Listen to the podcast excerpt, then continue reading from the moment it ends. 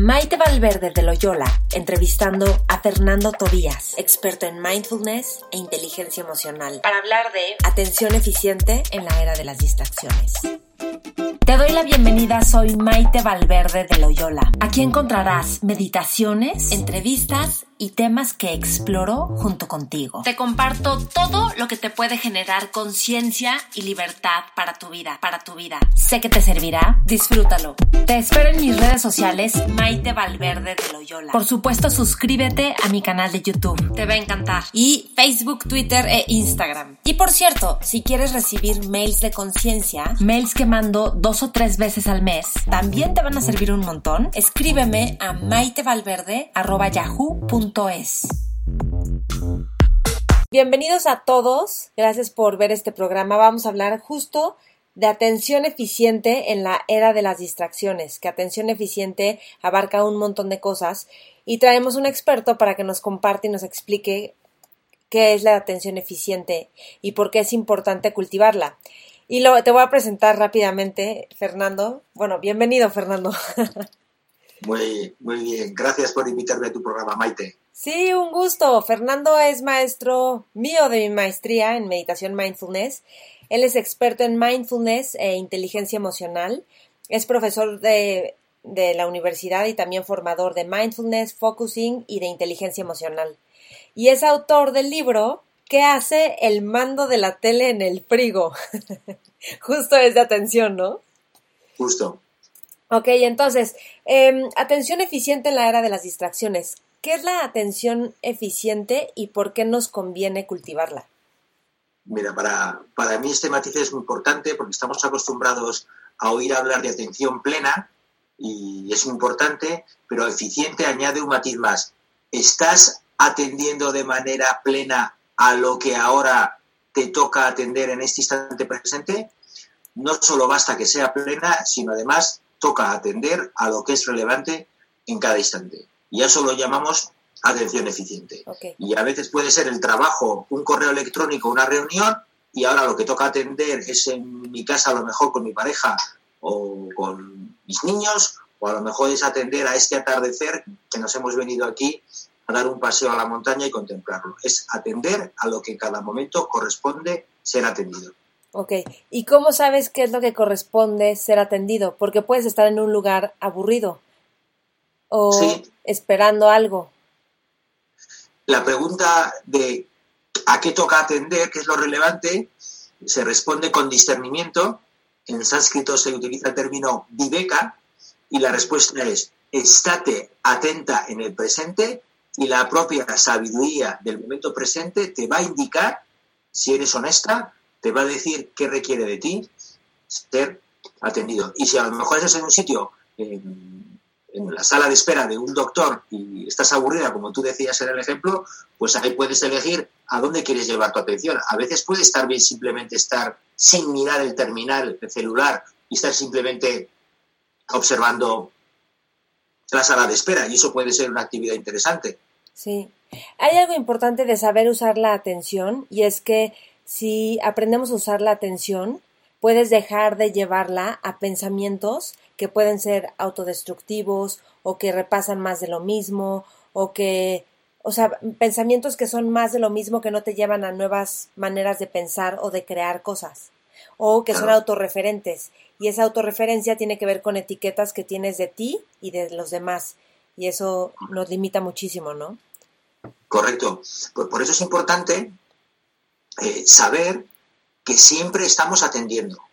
Mientras estamos despiertos, siempre estamos atendiendo. La pregunta del millón es, ¿dónde carajo está tu atención?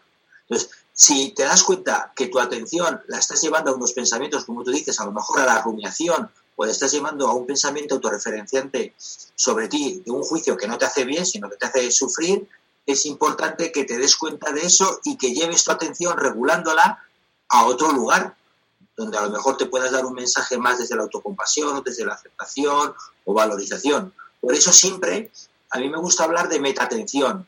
Sería como un GPS que tengas siempre activado para por lo menos saber dónde está tu atención. Para saber que si está en un lugar que no te interesa, como los ejemplos que tú has puesto, pensamientos autodestructivos, que tengas la capacidad de coger el joystick atencional, y uso esa, imagen, el joystick atencional, cogerlo y regular tu atención para llevarle a otro lugar. A otro lugar. Que pensamientos autodestructivos pueden ser de comparación, que ahorita con las redes sociales, pues hay un montón de comparación, ¿no? Estás viendo que todo el mundo está feliz viajando en lugares increíbles y a lo mejor tú no es tu mejor día y tiene un impacto, ¿no? Ahora, el tema de las distracciones, porque creo que también el tema de las distracciones tiene que ver con que, con que queremos ser eficientes. O sea, quiero checar muchas cosas a la vez para ir solucionando, viendo WhatsApps, viendo mails, eh, viendo redes sociales, si hay algo de lo que me tenga que enterar.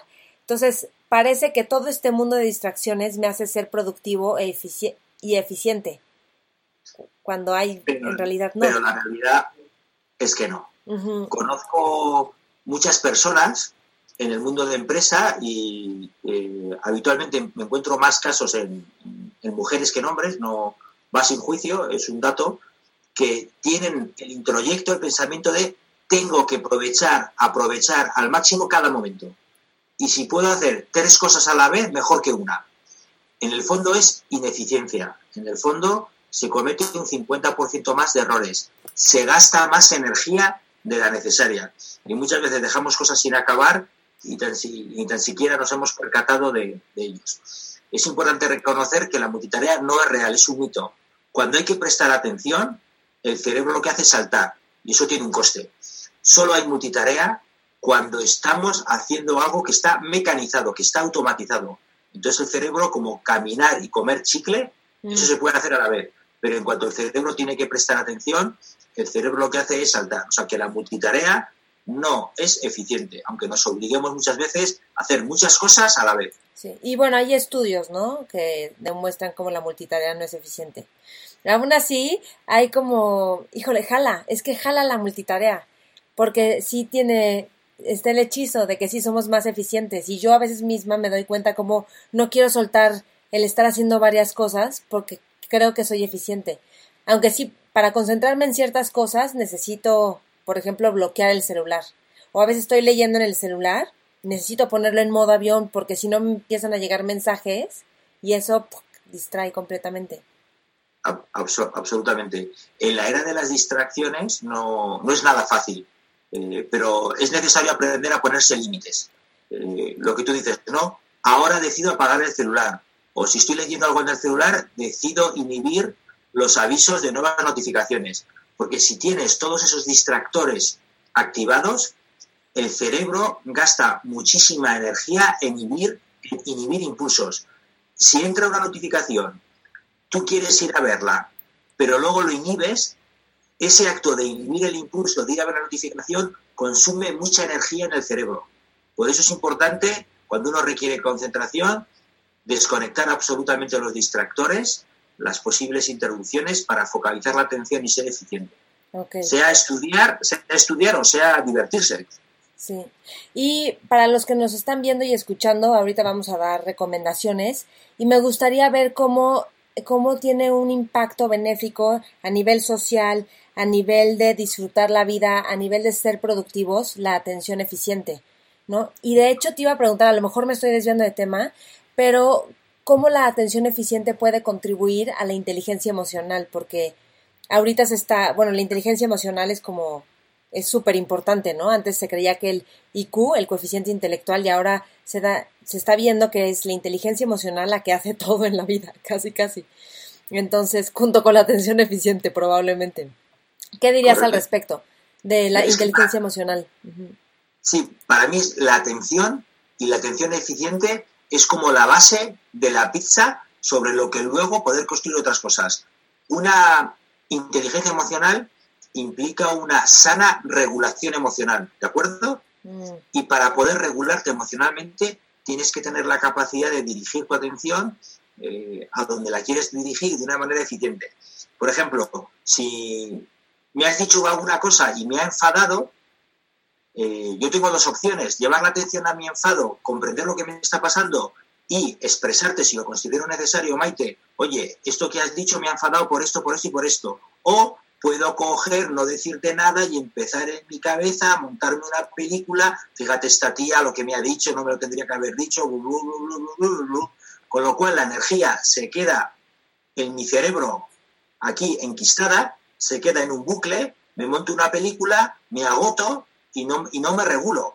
En cambio, si aprendo a aplicar la atención a la, a la rabia en este caso, puedo modularla, puedo gestionarla, puedo ser asertivo y puedo evitar que toda esa energía de la rabia se me quede en un circuito, en un bucle, en mi sistema dando vueltas. Que comunicarlo de manera asertiva sería inteligencia emocional. Por ejemplo. Por ejemplo, ¿cómo comunicarlo de manera asertiva? Decir estoy enojado, porque a nadie le gusta escuchar que alguien esté enojado. La gente puede ponerse a la defensiva, ¿no? Bueno, hay, hay, una estructura que se suele dar en los cursos de, de asertividad, yo se la enseño a los alumnos en la universidad, que es la estructura del mensaje yo. Eh, en lugar del mensaje tú, en lugar de decirte tú eres una antipática o, o, una idiota por lo que me has dicho, que es mensaje tú, utilizo el mensaje yo. Oye, Maite, cuando has dicho algo que le quitaba valor a mi trabajo, eso a mí me ha molestado. Te pido, ante lo que tú has hecho, yo me siento y ante cómo me siento, yo te pido, por tanto, que por favor no vuelvas a hacer esos comentarios que entiendo que menosprecian mi trabajo, por, decir, por decirte algo, ¿vale? Entonces, de esa manera eh, lo manejo de una manera asertiva, ni me lo trago, ni soy sumiso, ni soy agresivo. Pero para eso tengo que estar en contacto conmigo para darme cuenta de qué es lo que me está pasando. Si me está pasando algo, pero yo no pongo conciencia y no me entero de que estoy cabreado, o me digo que yo no me debo cabrear, o yo me digo que siempre tengo que ser educado o bueno, pues me voy a impedir conectar con la rabia. Y en la vida hay que saber conectar, por ejemplo, con el enfado y con la rabia. Exacto, sí. Normalmente creemos que no, es más bien quítenmelo y hay que conectar para que haya una autorregulación. Correcto. Es que mindfulness no es ser bueno, no es ser siempre compasivo, no es ser siempre empático. Mindfulness es conectar con lo que hay. Y a veces hay tristeza, y a veces hay enfado, y a veces hay rabia, y a veces hay odio, y a veces hay rencor, tienes que conectar con lo que es real, para así luego a ver qué haces con eso. Pero si no conectas con eso, ¿cómo te vas a regular? Claro, sí, de acuerdo. ¿Y cómo vas a poder estar con la emoción de alguien más, no? Si alguien está enojado o triste y que se pueda autorregular, y sobre todo la gente que tiene niños chiquitos, que, que sí, o sea, el papá, el adulto es el que autorregula, el que regula al niño, ¿no? Entonces, si tú no puedes estar con una emoción que el niño tiene, le, bloqueas y tiene un impacto. Correcto. Muchas veces eh, los adultos mandamos mensajes de tipo, no tienes por qué estar triste, no tienes por qué tener miedo, no tienes por qué tener envidia de tu hermano. Es como si le dijeras a un niño, no tienes por qué tener fiebre. Pero ese niño tiene fiebre. ¿Qué, qué me estás contando? Ese niño tiene fiebre. Por mucho que tú creas que los martes en esta casa no hay fiebre, da igual, la tiene. Está bueno eso, sí, claro. Sí. Ok, ahora, la atención eficiente, ahorita pasamos a la parte de productividad, que es como un tema muy atractivo, pero en la parte de disfrutar la vida y del placer o de la convivencia con otros, ¿qué dirías ahí de, la atención eficiente? Es que aplica exactamente igual. Si tú te pongo un ejemplo real, ¿vale? Una directiva me contaba que pasaba todo el año maquinando, planificando en su cabeza unas vacaciones increíbles para toda su familia, ¿vale? Y se gastaba mucho dinero. Llegaban por fin a ese lugar idílico, ¿no? fuera una playa, fuera la montaña, donde fuera. Llegaba la mujer a ese sitio con su familia y ¿sabes qué hacía automáticamente la mujer estando ya en ese lugar increíble? Pensar en el trabajo. No, pensar en las vacaciones del año que viene. Ah, no. y su familia decía, pero tía, llevamos un año planificando esto, hemos llegado por fin, y estás planificando. Claro, ahí la atención eficiente, ¿qué sería? Ya te has currado la planificación, hemos, hemos llegado a este lugar, ahora suelta el trabajo, suelta las vacaciones del año que viene y dediquémonos con toda la atención a disfrutar de estas vacaciones. Eso es aplicar la atención eficiente a disfrutar, a saborear un rato con unos amigos, a estar descansado de verdad, tumbado sin hacer nada. No sé cómo será en México, pero en España mucha gente tiene grandes dificultades para no hacer nada. Enseguida se ponen a hacer, les entra la compulsión de tener que hacer. Sí, sí, sí, en todo el mundo, fenómeno mundial, yo creo. Bueno, cultural también en parte. Sí, em, De hecho, creo que es más eficiente. Lo que pasa es que eso puede permitir también que el descanso sea mejor a la hora de dormir, porque el cuerpo permites que se distense y, y, se, y, se relaje para descansar, ¿no? Correcto, correcto. Si el, mi, mi, maestro César, del que seguramente también habrás ido a hablar en, el, en la maestría de... de sí, lo tengo en un módulo. Genial. Pues César dice que en la vida hay que hacer cada cosa en oportunidad de lugar y tiempo. Mm. En cada momento hay que hacer lo que toca hacer. Cuando hay que ser productivo y quedarte hasta las 10 de la noche en la oficina porque tienes que entregar mañana una cosa, pues tienes que ser capaz de poderlo hacer. Y luego, si llega el fin de semana, tienes que poder desconectar del curro y de las preocupaciones y estar de verdad en modo chip, fin de semana, descanso. No es ni mejor ni peor. Se trata de en cada momento hacer lo que toca hacer. El criterio es ese, ni mejor ni peor, no es un criterio de moralidad ni de ética, es hacer en el instante lo que corresponde ser hecho. Sí, sí, eh, eh, justo en la productividad ese es el tema, ¿no? Y te voy a dar un ejemplo. Yo ahorita para, para la tesis de la maestría, que ya la mandé a primera revisión afortunadamente, que fueron muchas horas, veía como venían pensamientos de, pero yo no quería hacer una tesis, pero ¿por qué tengo que? Y si no la termino, igual ya cursé todo, todo, pero es que es difícil, pero ¿por qué tengo que estar demostrando conciencia?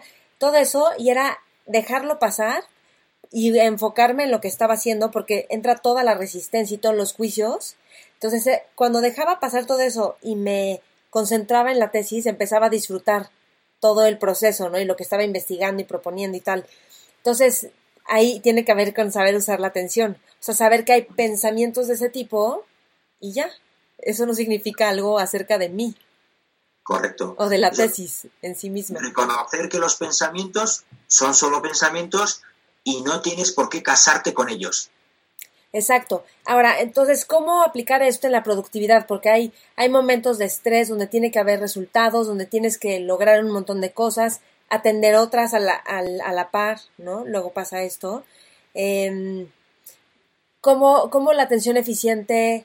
Porque de alguna manera es, queremos ser efectivos. Sí, la, la cuestión es que no se nos olvide lo que hemos dicho antes, que en cada instante solo podemos atender una sola cosa. Entonces, si yo eh, estoy realizando un informe y estoy preocupado pensando en el juicio que mi jefe va a poder hacer a eso, ya no estoy siendo eficiente, porque estoy más pensando en el posible juicio de mi jefe ante mi informe que en hacer el informe. Mm. Tienes que poder tener la capacidad, dices esa, de que la información que no sea relevante en este instante pase al fondo. Pensar en el juicio de mi jefe mientras hago el informe me va a fastidiar la lucidez para hacerlo. Entonces, uno tiene que adiestrarse, como tú has hecho con lo de la tesina, tener la capacidad de darte cuenta dónde está la atención y retirarla de donde no esté siendo productivo ahora y poner la atención donde sí va a ser productiva. Es una cuestión de priorizar a qué le pongo foco y le doy mi atención y mi energía y a qué decido no dársela. Si uno se entrena en esto, a pesar de que vivimos en un entorno laboral muy demandante, muy exigente, las cosas son para allá, hay exigencia de inmediatez, pero si uno sabe regularse, hay más posibilidades de ser productivo que, de ser ineficiente. Sí, sí, porque luego quedarte enganchado con el comentario de alguien o un evento que pasó que digamos que todo iba hacia un lugar y de repente hay un contratiempo y se quedarte enganchado con eso te, te detiene y va perdiéndose tu creatividad, tu productividad. Hay algo que, vi mucho en tu módulo, por supuesto que es una parte de, diversión. O sea, creo que eres, al, digo, en tu mismo título del libro, que hace el mando de la tele en el frigo, hay, hay alegría, ¿no? Humor ahí. Em, y creo que tiene que ver con esto, ¿no? O sea, si yo estoy relajada y divirtiéndome, es más fácil que mi atención esté en algo, a que si me siento tensa o... O igual mi atención puede estar ahí, pero estoy tensa, no, está, no estoy en un espacio creativo. Correcto. Eh, César también usa un término que me gusta, que es el de los catalizadores de la atención. Utiliza este concepto, catalizadores de la atención, ¿vale? El juego es un, gran catalizador de la atención, la sorpresa, el asombro, ah, la novedad, la improvisación y finalmente el humor. Yo utilizo el humor primero porque va en mi tara, en mi carácter, yo no sé hacer las cosas sin humor, y segundo, cataliza la atención de los alumnos o de la audiencia. Si yo consigo que tú te rías, te acabo de traer al presente. Mm, porque aunque te estés riendo de algo que estás recordando, en el instante que te ríes, te acabo de traer al presente. Y si te estás riendo pensando en algo que puede pasar, te estás riendo en el presente. ¿Sí? Sí, sí. El acto de divertirse y de reírte, el humor, cataliza el estado de presencia. Y es el camino más corto entre dos personas. Si yo consigo, generando un clima distendido, no formal, donde conseguimos risa, humor, estoy generando contigo una complicidad, un vínculo emocional que es un gran catalizador de la atención y es un gran luego facilitador de un aprendizaje. Se aprende mejor, no, sé en México, pero en España nos decían la letra con sangre entra. Y hoy está demostrado que no es así. Como mejor entra la memoria, el aprendizaje es con un entorno de, emociones positivas y el humor lo facilita. claro. Y, es, y con atención eficiente. Y con atención eficiente. y atención eficiente. Y este, ¿alguna recomendación para cultivar el humor o desarrollarlo o traerlo a la vida? Mm, yo lo que sí he hecho en mi entrenamiento profesional es hacer cursos de teatro. A mí me ha ayudado mm. mucho. Yo creo que el teatro es otro gran, otra gran disciplina. De vez en cuando sale publicado en las redes sociales la importancia de meter en el colegio obligatorio el teatro. Entonces, yo he hecho teatro, he hecho clown, he hecho improvisación teatral y son espacios creativos de no juicio donde es muy fácil conectar con el humor. Y sobre todo aprender a reírte de ti mismo. Claro, sí. Y también soportar, en el mejor sentido, que los demás se rían de ti. Sí. En, en un sentido Sí, sí, sí, sí, en un sentido sano. Fíjate que yo conforme fui creciendo, a mí me sorprendía esto que decías de, de la letra entra con sangre o cómo es la expresión. Con sangre. Este, yo me sorprendí decir que cuando estás en una junta es seria, una junta es seria y hay que concentrarse y poner y luego ahora, o sea, es increíble ver, bueno, y maravilloso ver cómo las juntas son relajadas, creativas, creo que también se está cambiando toda la forma de trabajar pero por supuesto, ¿no? Porque todo tiene que ser serio y cuadrado y rígido y, y este, y claro que tiene que haber momentos de concentración o de más seriedad, pero eso no significa solemne, ¿no? correcto, ni, ni rígido. La, la, salud pasa por la flexibilidad y el humor, el humor ayuda a distender, eh, afloja, eh, baja las defensas, baja las resistencias. La gente en un entorno de de sano humor y de no juicio tiende a aflojar y a ser más espontánea, a ser más ella misma. Y eso, por definición, es liberador. Lo que gasta mucha energía es estar todo el día encorsetado, rígido, en guardia, con miedo a que me juzguen. Esto, esto gasta muchísima energía. Es como tener al ejército en la frontera, 100.000 centinelas, eh, oteando el horizonte por si viene el enemigo. En cambio, cuando te relajas desde el humor, todo es más fluido. El, gasto energético, el gasto energético es óptimo y la atención es eficiente. Sí. Y luego, bueno, yo por los videos que tengo, luego hay comentarios de las personas que dicen, sí, pero en este entorno no puedes estar relajado, tranquilo, pero sí, tú lo puedes generar y nadie te va a regañar por estar relajado y siendo proactivo o creativo. Y lo último, ¿Qué, recomiendas para cultivar una atención eficiente? ¿Qué tipo de ejercicios o de dinámicas? O... más, más, que ejercicios concretos, em, a mí me, me, ayuda una pregunta que me hago varias veces al día, especialmente por la mañana cuando tengo que organizarme la jornada. Yo me hago esta pregunta. ¿Qué me pide este presente atender en este momento? Mm. y me quedo en silencio. Me hago la pregunta y me quedo internamente en silencio. Este instante presente o esta mañana o esta jornada, ¿qué me pide atender? Si me quedo en silencio, siempre pareciera que la respuesta aparece y me dice, ahora lo que te, toca atender es esto. Y luego hay que pasar a la acción. Llevar tu atención y ponerte a hacer lo que hay que hacer. Que a lo mejor lo que te pide este momento es descansar, ¿eh? que también es posible. Claro, Pero si, si te sirve, si te gusta, más que un ejercicio concreto, propongo esa pregunta. Sobre todo al empezar la jornada, en lugar de qué tengo que hacer, en lugar de irte a la obligación, al debería, me gusta más esta pregunta. ¿Qué me pide este momento a mí atender? Si te quedas en silencio, la sabiduría de la vida te responde y te viene siempre la comprensión de qué requiere por ti en este instante ser atendido. Ok. Esto que dices de la sabiduría de la vida tiene, no sé, pero me suena como a una especie de confianza o fe en la incertidumbre justo de la vida, pero que tiene cierta certeza de alguna manera, aunque no, no tan definible, ¿no? Sí, aunque a veces no, la queramos atrapar y paquetitar y no podamos, pero me encanta la palabra, más que la palabra fe, que la hemos usado mucho, me gusta la palabra confianza, la que has dicho. Confiar en la vida, confiar en que la vida es un proceso inteligente, eh, más allá como cada quien lo quiera conceptualizar. El organismo sabe metabolizar la comida que has ingerido esta mañana, sabe respirar, eh, coger el oxígeno y transformarlo en dióxido de carbono. La primavera llega sin que tú tengas que esforzarte. Claro, sí. El planeta Tierra gira alrededor del Sol, el Sol a su vez gira la vida es un proceso continuo de inteligencia, de sabiduría desplegándose. Si confiamos más en esa, en esa inteligencia, a lo mejor nos puede ir mejor la vida.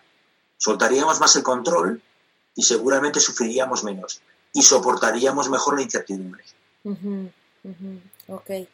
Algo más te quería preguntar sobre la lectura, sobre leer como un hábito. En España tienen mejores hábitos de lectura que en México. Y mm, falta obviamente es algo que mucha que se aprende a veces. Si tú ves a tus papás que leen o si en la escuela y tal pero luego a la gente porque me hablo con mucha gente y me dicen quiero leer más pero no tengo tiempo no me concentro me aburro rápido y tiene que ver con una atención eficiente creo. Entonces qué recomiendas sobre leer porque creo que leer nutre la vida de maneras importantes claro mira es verdad que cada día la gente se cansa antes leyendo, porque estamos sobreestimulados y el cerebro nos pide saltar a otra cosa. Dopamina. dopamina, correcto, la dopamina. Entonces, eh, si no hacemos nada, lo normal es que cada vez nos aburramos antes y mm. nos cueste mantener la atención. Y lo del tiempo es una excusa. Todos tenemos el mismo tiempo. Lo que, por ejemplo, yo sí hago y me consta que a mucha gente le ayuda, aunque hay que tener fuerza de voluntad, es madrugar mucho por las mañanas. Mm. Yo, hay un libro que también, mira, lo recomiendo para, tus, eh, para las personas que te siguen, que es El Club de las 5 de la mañana. Ok, a ver. Es un libro muy americano, muy de Robin Sharma. ¿Te suena el monje que vendió el su Ferrari? Ah, sí. Pues es el mismo autor. Ok pero mando una idea que es muy interesante y que muchos CEOs de muchas compañías norteamericanas y mundiales lo practican. Levantarse entre las cuatro y media, cinco y media de la mañana. Yo lo que hago, lo hago, me suelo levantar a las cinco de la mañana. Tengo tiempo para meditar, tengo mi tiempo para leer y tengo tiempo para entrenar, para hacer ejercicio físico. Para cuando el mundo se despierta, tú ya te has cuidado intelectualmente, espiritualmente y corporalmente. Y todos los días puedes sacar fácilmente 45 minutos para estudiar o para leer si madrugas. ¿Y a qué hora te duermes? Me acuesto pronto. Yo a las 10 de la noche me suelo acostar. Ah, mira. Pues es que todo tiene un precio. Si te acuestas muy tarde, luego no te puedes levantar temprano. Sí, sí, sí. Pero conozco mucha gente, hablando de productividad, muchas personas mejoran mucho en su productividad levantándose muy pronto por la mañana. Porque hacer deporte, meditar y leer te genera una serotonina y unas endorfinas de estar a gusto contigo, que con ese buen rollo, con esa actitud positiva, luego enfrentas el resto del día. Y te, aseguro que, que es de ayuda. Yo me levanto a las 5 de la mañana hoy y es que me ha dado tiempo a la meditación, a la lectura del ejercicio corporal. Y llego a casa después claro. cansado, pero estoy muy, estoy muy contento. Sí, satisfecho. ¿Y es algo más que quieras agregar, Fernando Tobías? Nada, que, que todas las horas que practiquemos, que entrenemos en la atención eficiente, nos va a redundar en no solo ser más productivos, que también tiene importancia, sino sobre todo que nos va a beneficiar en disfrutar más de la vida. Y teniendo en cuenta que todos tenemos fecha de caducidad, aunque no sepamos cuándo será, pero que todo lo que suponga entrenar la atención, eh, los beneficios a corto plazo los vamos a empezar a ver y que, merece la pena. ¿Que cuesta mucho? Bueno, depende de cada quien, como aprender idiomas. Hay gente que le cuesta más y, gente que le cuesta menos, pero en cualquier caso es algo que merece la pena. De acuerdo, sí, sí, sí. ¿Y alguna otra práctica que recomiendes o hábito? ¿Algún otro? Bueno, una es la pregunta, ¿no? ¿Qué es lo que este momento me pide hacer? Atender. Atender, ah, atender, ajá. ¿Qué es lo que este momento, este momento presente me pide atender? Y levantarse temprano. ¿Y alguna otra? Lo, lo, que también ayuda, lo, lo, llamo en mis cursos MPM, MPM, que es momento para mí. Mm, Dedicarte un momento para ti, al menos uno a la semana, para dedicarte tiempo de calidad, pero sin culpa.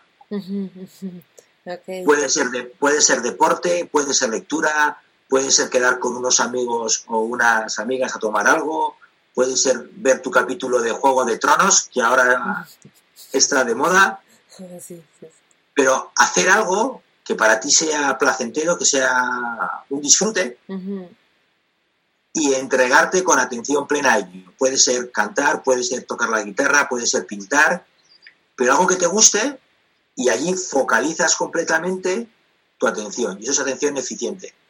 Eso es terapéutico porque tu cerebro desconecta de las preocupaciones, de las rumiaciones, de las anticipaciones. Todo eso se desvanece porque tu atención sin esfuerzo se centra por completo en la actividad que te gusta. Eso lo llamo un momento para mí.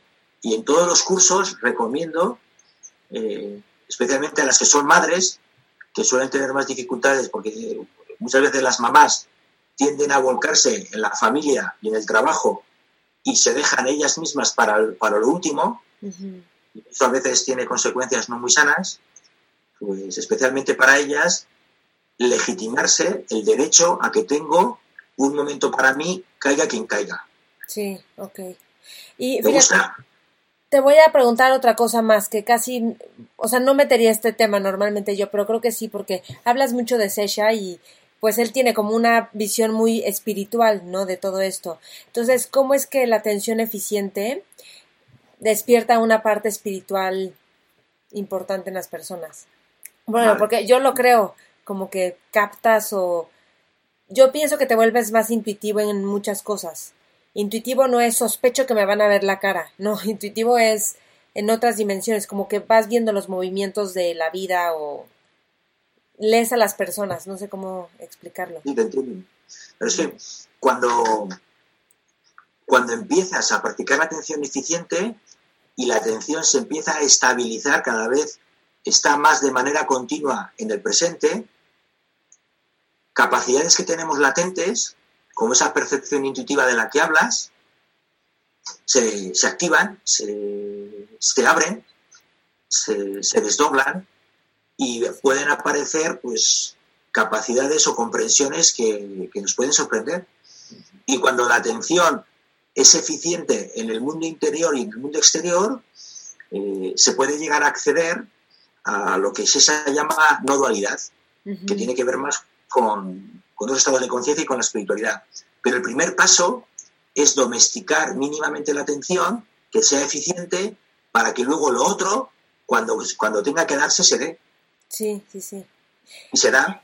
Se da. Déjame compartirte algo. Justo estaba dando un curso y una mujer que ha estado, bueno, que ha tenido una racha complicada en su vida, entonces estaba con las emociones así. Empezamos a hacer un ejercicio de contactar con tu presencia y justo era ver dónde empieza y dónde termina tu presencia. Y a nivel somático, o sea, sentirlo como dónde empieza, no imaginártelo, sino en, sensación, y luego, ¿y dónde empieza y dónde termina la presencia de los demás? Y solamente de hacer este ejercicio, lo que ella captó es, yo me sentía aislada, separada, y capté que no estoy separada y que están todos los demás, y al mismo tiempo sintió como en sus células también cómo están interconectadas, o sea, le vino una percatación como de vida de estar atenta, sintiendo, ¿no? No imaginándose cosas, sintiendo. Lo guay, ¿no? Sí, no, wow. Me lo compartió y bueno, me lo, me lo llevé yo también, dije, sí. Claro, fíjate. Y lo único que le regalaste fue una pregunta para que ella llevara su atención a su propia presencia y de ahí le vino esa comprensión. Esas cosas pasan, pueden pasar cuando te paras y pones atención en el instante presente. Y, luego parecen mágicas, pero en el fondo son más naturales de lo que nos imaginamos. Sí. Bueno, los sabios de las culturas lo que revelaban era lo que ese momento les estaba pidiendo atender, que es la pregunta que te haces. Correcto, correcto. Con lo cual, cerramos el círculo. Perfecto. Muy bien, Fernando Tobías, muchísimas gracias. ¿Dónde encontramos tu libro ¿Qué hace el mando de la tele en el frigo? Bueno, en, en Amazon en la multinacional Amazon, por descontado, allí lo podéis, lo podéis encontrar sin, sin problemas. Y por lo menos aquí en España está en muchas librerías, pero lo más fácil y sencillo es poderlo adquirir a través de, Amazon. ¿Y eh, dónde te podemos encontrar? ¿En redes sociales? ¿Nada más en Twitter? En Twitter, eh, en Facebook, eh, con Fernando Tobías Moreno aparece mi perfil que es público y luego tengo mi, mi página web eh, www.fernandotobiasmoreno.com, no tiene mucha pérdida. Pero si en Google pones mi nombre y apellido, te aparece te aparecen mis redes sociales. No, no, no es difícil encontrarme. Ok, perfecto. Pues qué gusto. Gracias, Fernando. Un placer. Chao, hasta luego, Maite. Adiós. Y yo les recuerdo a todos ustedes que, bueno, se pueden suscribir a este canal de YouTube y compártalo con más personas este video si creen que puede servirles. Gracias y este, pues aquí estamos en contacto. Bye bye.